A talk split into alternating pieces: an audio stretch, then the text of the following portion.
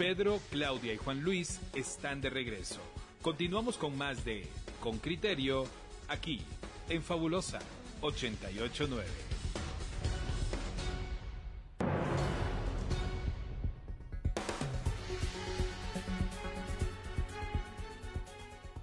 Oyentes con criterio, ustedes seguramente han, han estado al tanto de, bueno, de la estrepitosa Caída estrepitosa, le digo yo, aunque no sé si el término es apropiado y si, si nuestro entrevistado va a corregirme o va a, matizarlo. Eh, la estrepitosa caída del, del, Bitcoin y de otras monedas, otras criptomonedas.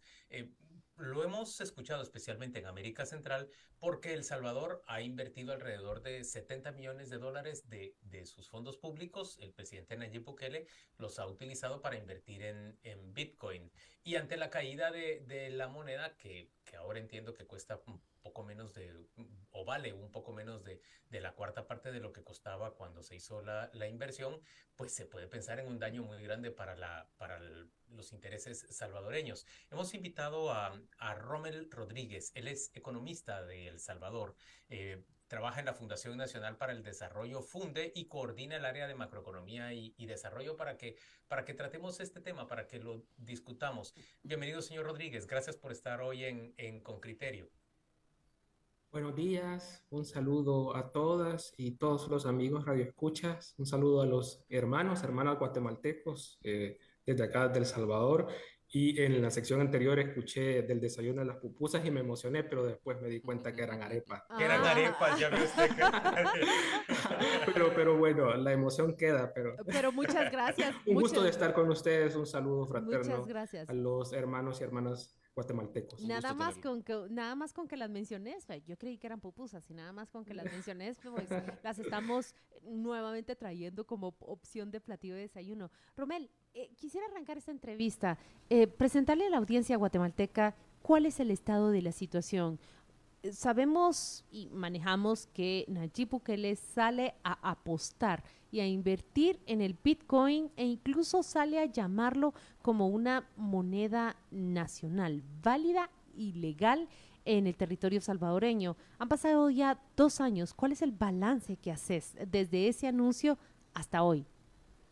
Bueno, eh, cumplió recientemente un año eh, la, vigencia de la ley Bitcoin, que, se, que entró en vigencia en septiembre del año pasado y eh, desde ese momento eh, ha sido una de sus principales apuestas en materia económica del presidente salvadoreño Nayib Bukele y eh, pues se erogaron fondos públicos para la constitución de un fideicomiso que pues se utilizaron 150 millones de dólares. También se entregó un bono a la población que podía descargar eh, en su teléfono la Chivo Wallet, ¿verdad? Que es la aplicación con la que funciona el cambio de dólares a Bitcoin y pues se le entregaba 30 dólares de bono a aquella persona que estuviera motivada a descargar la, la, aplicación, pues allí pues se erogaban 30 millones de dólares y también se pagó 23.3 millones para eh, pues entrar en un proyecto llamado Crypto Friendly, ¿verdad? Una hermandad de, de, cripto, ¿no? Entonces, ahí tenemos en total 203.3 millones de dólares de recursos del erario público, del presupuesto estatal, que, que, fue la apuesta del gobierno. Esto es diferente de las compras que hace ya cuando está funcionando la, la ley y que ha venido haciendo el presidente eh, con la compra de los bitcoins, ¿no? que pues en total andan alrededor de como unos 2.300 eh, Bitcoin que él ha comprado, ¿no? Eh, eh, en, este, en este periodo, desde que entró en vigencia la ley hasta, hasta el último momento, ¿no? Y que eh, en su total, digamos, anda, digamos, ha erogado como 105, 107 millones de dólares, ¿no? De eso, pues por las modificaciones y los cambios que ha tenido el precio del Bitcoin con respecto al dólar, recordemos que exactamente hace un año, en noviembre del año pasado, estaba alcanzando su punto más álgido, eh, andaba alrededor de 62 mil, 65 mil dólares por cada Bitcoin. Ahorita eh, apenas anda por 16 mil 500, anda por más o menos eh, 16 mil, dependiendo cómo los cambios que está teniendo últimamente, ¿verdad? En esta semana sobre todo que ha estado muy volátil. Entonces, eso ha hecho en, suma, ¿verdad? En suma, de que eh, se haya perdido 70 millones eh, de dólares en pérdidas y ese, eso que fueron 105 millones que se invirtieron en dólares, ahora estén, pues, como fueron invertidos en Bitcoin, ahora estén valorados en 40 millones. ¿no? Entonces, esa es eh, la estrepitosa, y sí estoy de acuerdo, ahí no haría ningún matiz, ¿verdad? Caída del precio del Bitcoin con respecto al dólar, ¿no? Entonces, sí ha sido una apuesta que hizo el gobierno, como bien dices tú, eh, una moneda de curso eh, legal nacional, ¿verdad? A, la par del dólar, pero no ha tenido muy eh, fuerte recepción entre los salvadoreños y salvadoreñas como se creo que habría esperado por parte del gobierno. Romel, vamos a la segunda parte de, de, lo que nos acabas de decir. Ahora te dejo el, el, micrófono, Javier, porque sé que tienes preguntas también. Pero hablemos de esa inversión en, en criptomoneda el presidente Bukele suele responder diciendo que, no se ha perdido nada porque no está vendiendo la criptomoneda, haciendo pensar entonces que él esperaría o presume que, el precio va a volver a escalar y que en lugar de pérdidas probablemente obtenga El Salvador ganancias. Pero, ¿cómo reaccionas frente a esa, frente a esa eh, respuesta del presidente Bukele que en todo caso hace que El Salvador mantenga congelados una buena cantidad de millones de dólares suyos en, una actividad especulativa. Sí, en efecto, esta es una fórmula eh, muy tradicional que ocupan los entusiastas de criptos, eh, de, Bitcoin particularmente, ¿no? Que es mientras tú no hayas vendido tus monedas, entonces no has realizado tus pérdidas, o sea, ha caído el precio de el, Bitcoin, ¿verdad? Puede ser otra criptomoneda, pero mientras tú no las hayas vendido, entonces no eh, has hecho la pérdida, no has liquidado tu posición, como se diría técnicamente.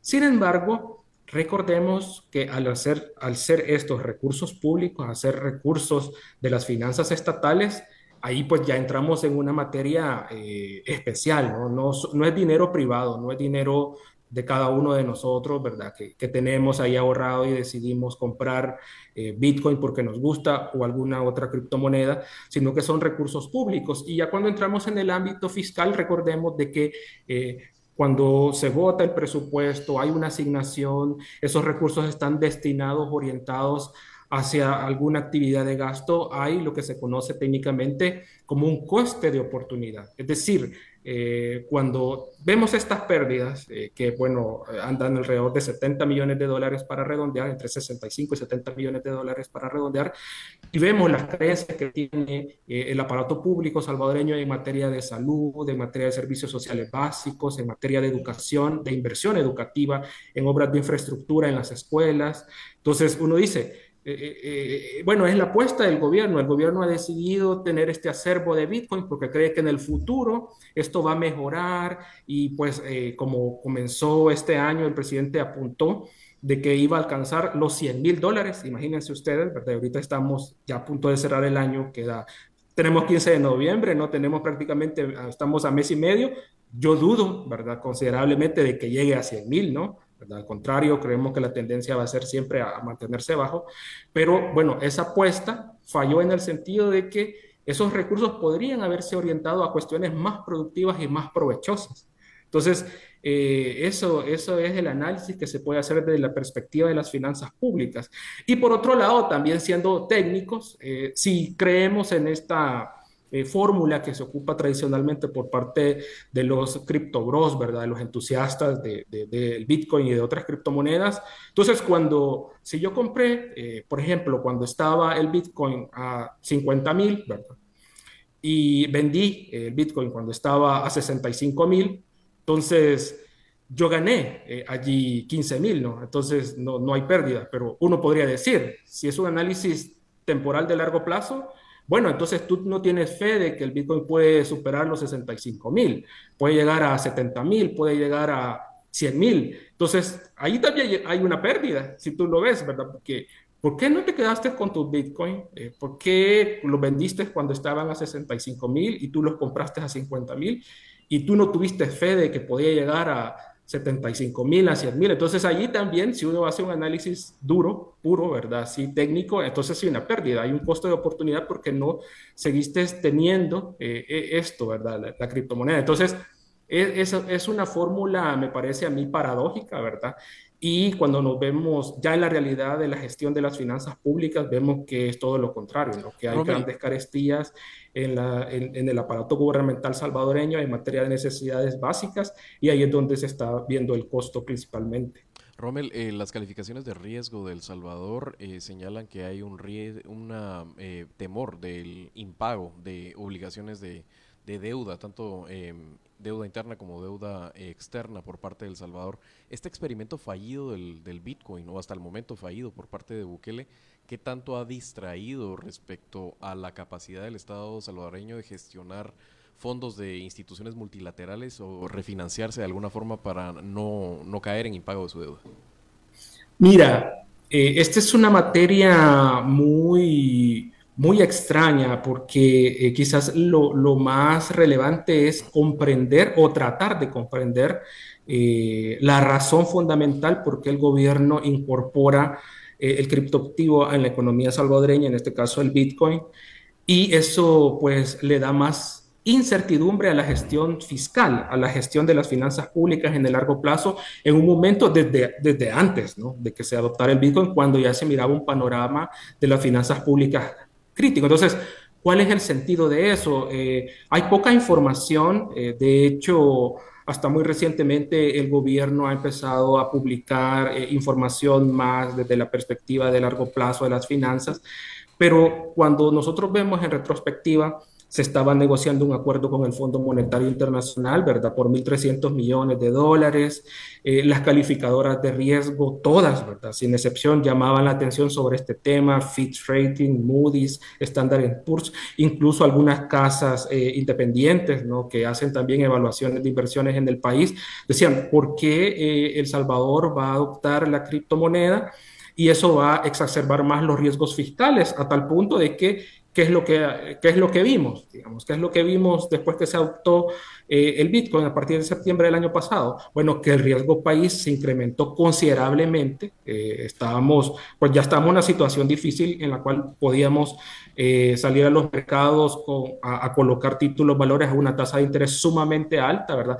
Pero con la adopción de Bitcoin, pues eso prácticamente se fue a las nubes, ¿no? ¿Verdad? Se fue por todo lo alto y el riesgo país se exacerbó más. Entonces, las recomendaciones por parte del organismo internacional, el Fondo Monetario, la misma posición del Banco Interamericano de Desarrollo y el Banco Mundial, porque se le solicitó de parte del Ministerio de Finanzas de acá como una especie de asesoría de cómo se podría introducir de manera técnica eh, la, la, criptomoneda en el país y le dijeron que no, que eso era un sinsentido. Eso era un sinsentido, ¿no? Entonces, una propuesta eh, más desde la perspectiva gubernamental, un proyecto más desde la perspectiva gubernamental, así es como el presidente Bukele, ¿no? que, que pues lo que quiere, digamos, teniendo eh, a, la gran mayoría de diputados, eh, el, oficialismo controla el Congreso, echó a andar la, la medida ¿no? y pues la, la, hizo. Pero lo que hemos visto es que ha, ha exacerbado los riesgos fiscales, el panorama fiscal es más crítico y ahorita lo que se ha hecho para pues eh, desvanecer el fantasma de un impago de deuda en enero de 2023 es que se ha hecho una recompra de bonos. Eso ha mejorado un poco el riesgo país, pero definitivamente el Bitcoin lo que hizo es exacerbar más los riesgos y hacer que las, que las finanzas públicas fueran más impredecibles cuando eh, tus acreedores están pendientes de las decisiones que estás tomando en materia de política pública, como cuando tú, eh, pues, tienes algún conocido, ¿verdad? De, que está endeudado y te dice, préstame. Y lo ves que se compró otro carro, y lo ves que se compró un carro, o que en lugar, digamos, de usar una parte de la plata que, que tenía para, para amortizar deudas, o quién sabe, para una inversión que pueda terminar siendo rentable, lo usa para hacerse una piscina en la casa, por ejemplo, no sé. No, de eso se sabe poco, ¿verdad? Eh, eh, pues lo que sí podemos decir, eh, que ya todas luces conocido por, por los salvadoreños y salvadoreñas acá, es que eh, es muy cuate, ¿verdad? Para ocupar este, este, lenguaje, ¿verdad? De, los mexicanos. Es muy cuate de, los entusiastas de cripto, norteamericanos que vienen acá, llegan al Congreso local, ¿verdad? Eh, pues tuitean en inglés, ¿no? Y, y, es un lenguaje todo orientado a, a que somos parte de la hermandad de, de, Bitcoin, ¿verdad? De cripto. Romel, ¿les preocupa a ustedes ese coqueteo con China y la posibilidad de que compre la deuda, de que adquiera la deuda salvadoreña? ¿Se discute eso intensamente en El Salvador? No, creemos que eso fue más un exabrupto del vicepresidente de la República. Eh, China tiene problemas económicos ahorita y no creo yo eh, que también tiene, está manejando eh, algunas dificultades económicas, ¿verdad? Y, y, no creo que esté interesada en comprar al menos, digamos, el bono de 2023, que sería por 600 millones. No, no creo que sea una prioridad. Sí, creo pero para China 600 millones es como decir, para mí el dinero para ir a comprar las tortillas, pues. Sí, pero no creemos, ¿verdad? Además, el, el, ministro, el ministro de Hacienda ha indicado de que no ha habido, digamos, un acercamiento de tal tipo, aunque siempre existe la posibilidad, ¿verdad? En materia de política internacional de este tipo de cosas, pero yo creo que eh, no, no tendría, digamos, mayor mayor eh, impacto, digamos, o mayor eh, interés más allá de, de, lo que se suscitó en ese momento, ¿verdad? En la opinión pública. Romel, agradecemos mucho tu participación esta mañana en Radio con Criterio. Nos ayudas a aclararnos el panorama respecto a lo que ocurre con, con, el Bitcoin y con las inversiones arriesgadas del presidente salvadoreño. Nos hablas y nos amplías además respecto a la economía de, de tu país y la percepción que hay en términos de, de, deuda y capacidad de pago. Gracias por estar hoy con nosotros y, y sí que más quisiéramos que el desayuno fuera de, de, pupusas, por lo menos una vez a la semana. no, gracias a ustedes por la invitación y un saludo eh, de nuevo a los hermanos y hermanas guatemaltecos. Gracias. Un gusto estar con ustedes. Buen provecho para ti. Igualmente, cuídense, mucho gusto. Fabulosa 889 está presentando Con Criterio. Ya regresamos.